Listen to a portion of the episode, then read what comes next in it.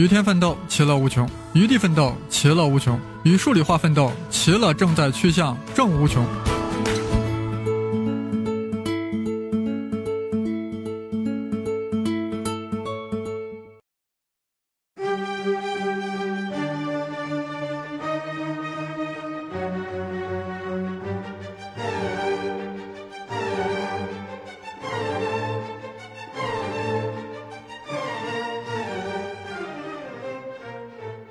好，我是生粒子老师汪老师。上期啊，打着时间旅行的名义，给我们生动的介绍了相对论。今天啊，又如约的来给我们来讲量子力学。量子力学研究的都是肉眼看不见的微观世界中的物理现象。原子你应该知道吧？如果我们把一根铁丝不断的分割下去，分到最后就会成为一个一个的铁原子了。所以，原子是构成万物的基本单位。在二十世纪初，科学家们已经发现，原子的内部是空空荡荡的，有一个微小的原子核，而一种叫做电子的微小粒子分布在原子核的周围。但原子核与电子到底是怎样的关系呢？这对当时的科学家们来说啊，是一个谜题，因为原子和电子都实在是太太太小了，根本无法看到。发现原子核的卢瑟福教授就做出了一个猜测，他觉得原子就像是一个微小的太阳系，原子核就像太阳，而电子就像行星一样围绕着原子核旋转，旋转轨道在一定范围内是任意分布的。卢瑟福教授对自己想出的这个原子行星模型感到挺得意的，可是呢，他却不知道。自己的实验室中有一位年轻帅气的博士后小伙儿，对导师的这个模型很不以为然，只是嘴上不说而已。这位来自丹麦的小伙儿就是科学史上大名鼎鼎的波尔，但此时的波尔还只是一位二十七岁的毛头小伙子，江湖上还没有他的名号。波尔为什么会对行星模型不满意呢？原来啊。如果按照当时科学界公认的经典电磁理论，电子就应该坠毁在原子核上，因为电学实验表明，环形的电流就一定会产生电磁波，而电磁波会带走能量，电流呢就是电子的运动，所以啊，如果电子是围绕着原子核在转圈圈，那也一定会辐射出电磁波的。这就好像人造卫星在太空轨道上运行，因为气体分子会对卫星的运动造成阻力，于是呢，卫星就会损失能量，运行速度越来越慢，然后啊，就会一圈转的比一圈小，最后一定会掉进浓密的大气层烧毁。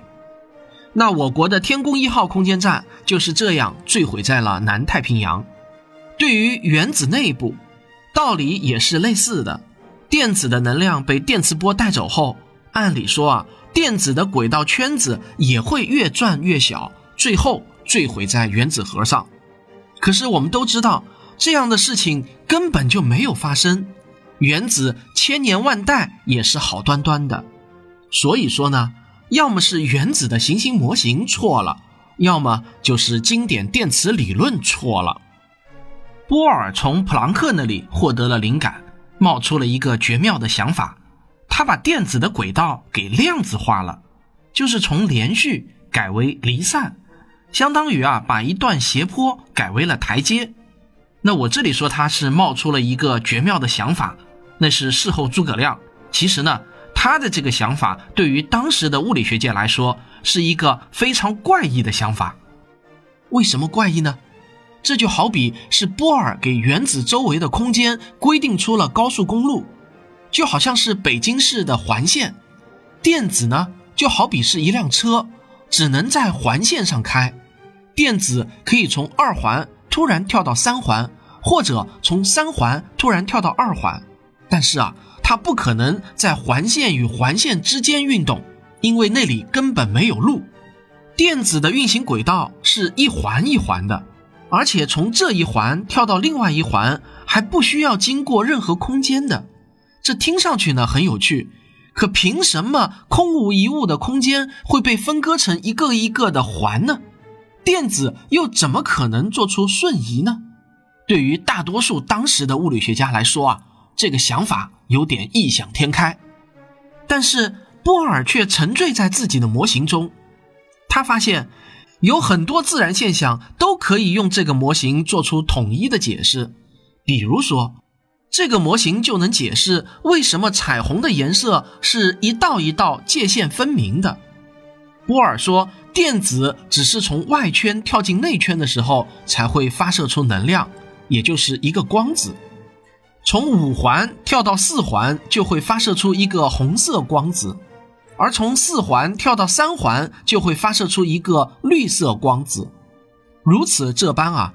正因为电子只能在几个能级之间跳来跳去，所以发出的光也就只能是固定的颜色。你不要以为波尔的这个模型只是一种概念性的解释，其实不然。波尔在做了一些基础假设后，就能够用数学成功的计算出很多实验结果。例如氢元素的光谱线，光谱线也被称为元素的条形码。每一种元素在燃烧时发出的光，如果用分光镜仔细观察，都能找到一根一根明亮的细线。这些细线的排列和位置各不相同，这被叫做光谱线。这个成就在当时呢还是很轰动的，就好像一个经济学家根据一家上市公司的财务数据，就准确预测了未来股价曲线一般神奇。大家就把波尔的这个学说叫做量子论，但是波尔的模型也遇到了很多无法解释的现象，比如原子带的电子一多，他的理论就不灵了。波尔的量子论有人喜欢，有人不喜欢，喜欢的人呢就不停的在上面打补丁，遇到一些解释不了的现象，他们就会假设轨道并不是标准的圆，而是一个椭圆。后来椭圆也不行了，就假设是一种复杂的花瓣曲线。总之呢，补丁是越打越多。可是啊，不管怎么打补丁，波尔的模型依然面临一个巨大的麻烦，那就是它没有解决和经典电磁理论的矛盾。波尔，你不是自己说，电子如果绕着原子核转圈，就会辐射出电磁波带走能量吗？那为啥你的电子给规定了轨道后？同样是转圈，就不会辐射出电磁波带走能量了呢？面对这样的质疑，波尔只能掩耳盗铃。实在被逼得急了，他就只好来一句：“微观世界的规律和宏观世界就是不同嘛，反正我的电子就是不发射电磁波，你怎么着吧？”此时，在奥地利，有另外一位比波尔小两岁的物理学家，就对波尔的模型很不屑。这个人叫薛定谔。他对电子轨道量子化的想法烦透了，空间怎么可能是被分割成一环一环的呢？空间中的一切就应该是连续的，这才是最自然、最优美的。薛定谔认为，要解决这一切的关键还是在于波。如果电子也是一种波，那么很多现象就不需要人为的引入量子化的规定了。如果我们观察水中的涟漪，就会发现，这些涟漪自然而然地呈现出了一个一个不连续的环形结构，每一个环其实都是一个水波的波峰，波峰和波谷随着时间的变化而变化。薛定谔就在这个假设的基础上发明了一个方程式，被称为波动方程，完全不需要人为的量子化规定，自然而然就可以计算出光谱线。薛定谔凭借着这个波动方程也是一战成名，一时间呢，江湖上也是无人不知，无人不晓啊。后来呢，他还弄出了一只大名鼎鼎的薛定谔的猫，我不知道你听说过没有？可是，电子怎么可能是一个波呢？它明明会在荧光屏上留下一个一个的亮点啊！所以，对于薛定谔的波动学说，第一个不买账的人，当然就是波尔本人嘛。他把薛定谔请到了自己的老家哥本哈根，在一帮以波尔为首的年轻学者的轮番轰炸之下啊，薛定谔果然招架不住。波尔自己也是没完没了的和薛定谔讨论问题，最后竟然累得薛定谔大病了一场，灰溜溜的回了家。科学是不讲求同存异的，科学与文学、艺术、哲学的一个最大不同就是啊，科学是排斥求同存异的。面对同样的现象，不同的理论必须要经过激烈的竞争，最后胜出的只有一个，或者呢合并成一个统一的理论。所以啊，你会看到，在科学史上，科学家与科学家之间辩论打赌，那都是常有的事情。波尔虽然在嘴上赢了薛定谔，自己的麻烦啊却并没有真正的解决。嘴上说一句就是这样，你怎么着吧？虽然很痛快，但并不能真正的以理服人。万幸的是啊，一位比波尔小六岁的德国青年正在茁壮成长。此时的他正如饥似渴地学习着前辈普朗克、爱因斯坦、波尔、薛定谔们的理论。这位青年即将对波尔的量子论以一种更加怪异的方式完成救赎，他就是著名的德国科学家海森堡。那这又是怎么一回事呢？让我喝口水先，马上回来。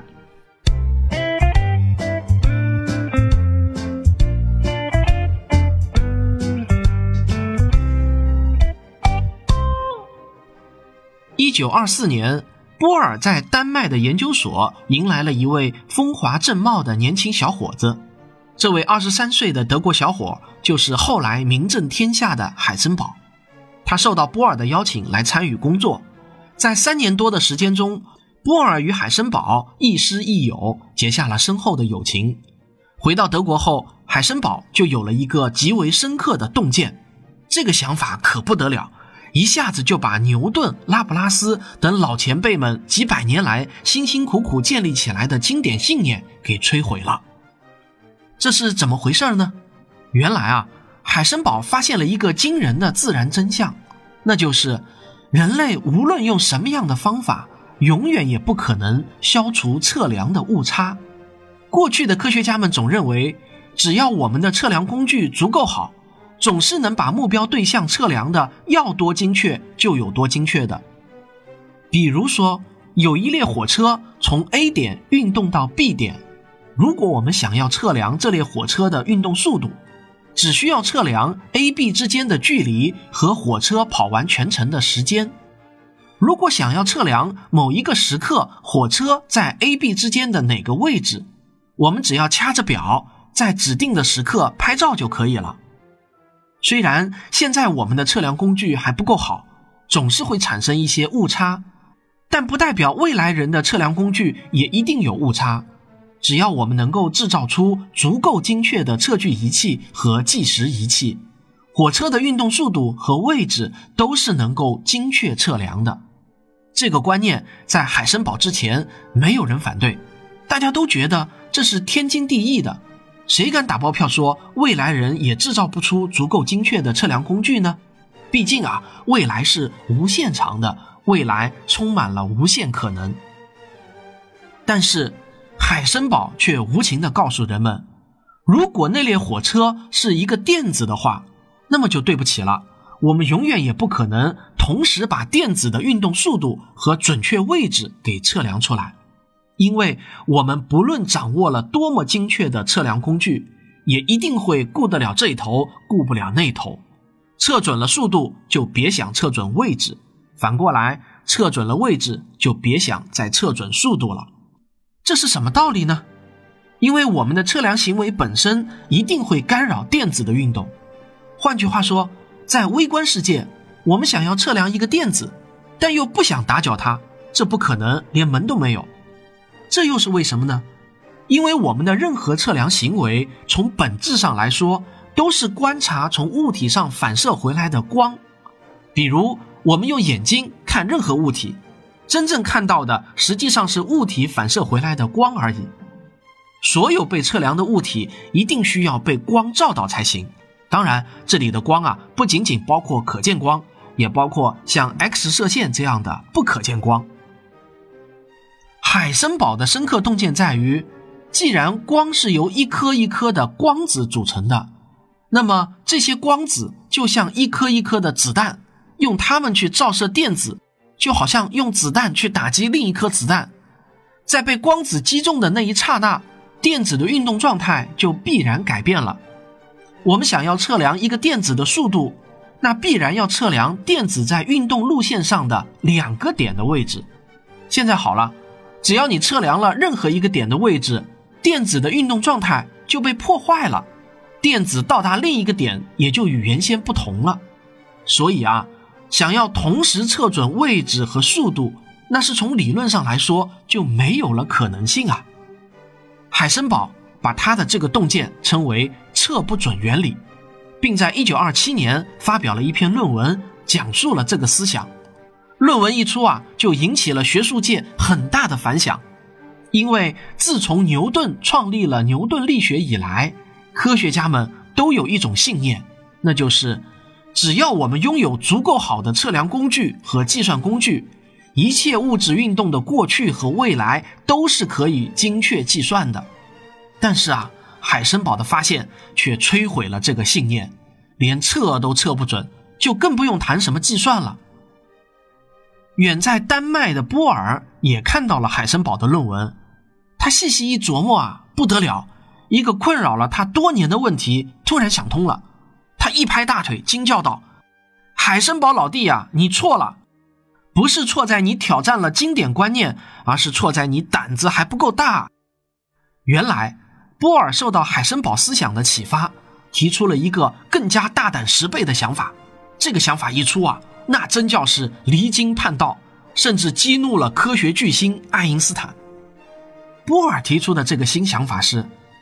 电子的速度和位置无法同时测准，这没有错，但原因不是因为测量行为干扰了电子的运动，而是电子根本就不存在准确的速度和位置的概念。薛定谔老弟啊是对的，但是他也只对了一半。电子也像光子一样，既是粒子又是波。当你测量电子的时候，它就表现为一个粒子；而当你不测量它时，它就是波。波尔终于想通了，为什么电子在轨道上绕着原子核转，却不发出电磁波？原因很简单，电子根本就不是绕着轨道在转，而是以波的形式弥漫在了整个轨道上。假如我们把电子的轨道比喻成城市的环城高速路，那么电子不是一辆在高速路上行驶的汽车，而是无所不在但又无迹可寻。如果一定要找一个你熟悉的比喻，你可以把电子想象成打地鼠游戏中那个不断冒头的地鼠，它在这条高速路上的任何一个地点都有可能突然冒头。每次我们测量电子，就像是用锤子打到了冒头的地鼠。我们可以在 A 点和 B 点都打到地鼠，但是地鼠却不是从 A 点运动到 B 点的。而是从 A 点消失，直接在 B 点出现的。但是这个比喻呢，依然不够准确，因为在这个比喻中，当我们不测量电子的时候，我们仍然把它想象成了是一颗微小的粒子。实际上，波尔的意思是说啊，在我们不测量电子的时候，电子没有实体的形状，它是一种波，就好像是涂在面包上的黄油。它弥漫在整条路上，有些地方厚一些，有些地方薄一些。厚的地方就表示被测量到的概率大一些，薄的地方就表示被测量到的概率小一些。但是，黄油的厚和薄又不是固定不变的，而是随着时间的演化呈现出周期性的变化。波的本质不就是一种周期性的变化吗？如果还用打地鼠的游戏来比喻啊，真实的情况是，我们的每次测量行为，并不是锤子刚好打到了冒头的地鼠，而是当一锤子打下去时，有时候什么也打不到，有时候呢会瞬间让弥漫在整条路上的电子波收缩为一个点，看上去啊就好像打到了地鼠，实际上地鼠本身就是因为锤子而形成的，在这里啊。原因和结果是纠缠在了一起的，你说不清到底是电子被锤子打到了，还是锤子让电子波聚拢成一个点了。决定锤子是否能打到地鼠的是命中概率，哪怕是上帝也无法确保一锤子下去必定能打中地鼠。百分之十的命中概率就是说啊，你打一百次会打中十次，但你永远也无法预测到底是具体哪一次能打中。说了那么多呢，我只是想让你知道，波尔的核心思想就是啊，只要我们不去测量电子，它的状态就永远处在不确定中，没有确定的位置，也没有确定的速度。